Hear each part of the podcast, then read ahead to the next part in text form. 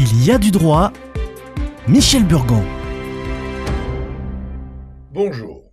Faut-il parler au notaire des contrats d'assurance vie lors d'une succession? En fait, on ne déclare rien au notaire qui s'occupe de la succession. On déclare à l'État. Et au vu de la complexité, on demande au notaire de préparer la déclaration de succession. Et comment pourrait-il aider sur ce qu'on lui cache? Les compagnies d'assurance vie, les courtiers et banquiers affirment non, il ne faut surtout pas dire au notaire qu'il existe des contrats d'assurance vie, car l'assurance vie est hors succession. Et les notaires affirment le contraire. La réponse est complexe. Le dénouement d'un contrat d'assurance vie au profit d'un désigné dans la clause bénéficiaire est réalisé hors succession en application de l'article L132.12 du Code des assurances, qui dit le capital ou la rente stipulée payable lors du décès de l'assuré à un bénéficiaire déterminé ou à ses héritiers ne font pas partie de la succession de l'assuré.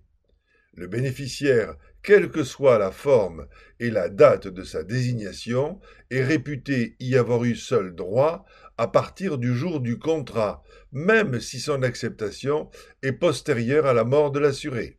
Donc, le notaire chargé de la dévolution civile et du transfert du patrimoine au profit des héritiers n'a pas besoin de connaître la présence ou non des contrats d'assurance vie souscrits par le défunt, assuré, souscripteur. Le dénouement du contrat d'assurance vie étant réalisé en dehors des règles civiles de succession, ces données n'affectent en rien la mission notariale. Mais, en cas de requalification toujours possible de l'assurance vie, pour cas de primes manifestement exagérées ou de donations indirectes, car les contrats d'assurance vie perdraient alors leur qualité intrinsèque et ne seraient plus hors succession. Et en présence d'une situation conflictuelle, il pourrait être particulièrement utile au notaire de connaître les contrats d'assurance vie souscrits par le défunt. Par ailleurs, le dénouement de certains contrats d'assurance vie est soumis au droit de succession. Ce sont les contrats d'assurance vie souscrits après le 20 novembre 91 et dont certaines primes ont été versées après les 70 ans du souscripteur. Les bénéficiaires peuvent demander au notaire de faire alors la déclaration fiscale de ces contrats d'assurance vie soumis au droit de succession et il les intégrera dans la déclaration de succession fiscale. Mais aussi, les bénéficiaires peuvent légitimement procéder eux-mêmes à une déclaration partielle de succession concernant les contrats d'assurance vie. La déclaration partielle est un document relativement simple à compléter, d'autant plus que les compagnies d'assurance fournissent l'ensemble des informations, c'est-à-dire le montant des capitaux, et il s'agit d'un document administratif qui porte un numéro CERFA 2705A. Mais sous un autre angle, oui, il faut déclarer les contrats d'assurance vie souscrits par le conjoint, si les mariés sont un régime de communauté et si le contrat a été alimenté avec des fonds communs, car le contrat du conjoint survivant doit être déclaré à l'actif de la communauté, et donc pour moitié à l'actif de la succession, parce que les époux sont mariés sous un régime de communauté, et que le contrat d'assurance vie est alimenté avec de l'argent commun. Donc les contrats d'assurance vie souscrits par le conjoint survivant et ouverts au jour du décès du premier des époux devront être déclarés puis intégrés à l'actif de succession pour moitié.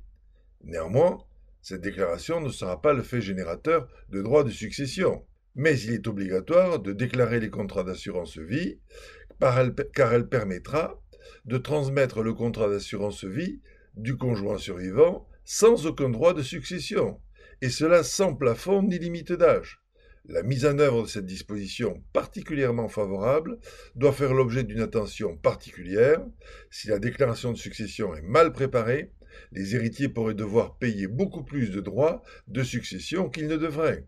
Seuls seront dispensés d'informer le notaire les époux mariés sous un régime de séparation, participation aux acquets, communauté universelle, avec clause d'attribution intégrale de la communauté les époux mariés sous un régime de communauté, mais qui auraient alimenté leur contrat d'assurance avec des fonds propres, et les époux qui auraient souscrit les contrats d'assurance vie en co-souscription, dénouement au premier décès.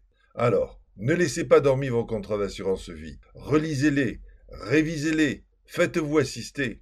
Bonne semaine.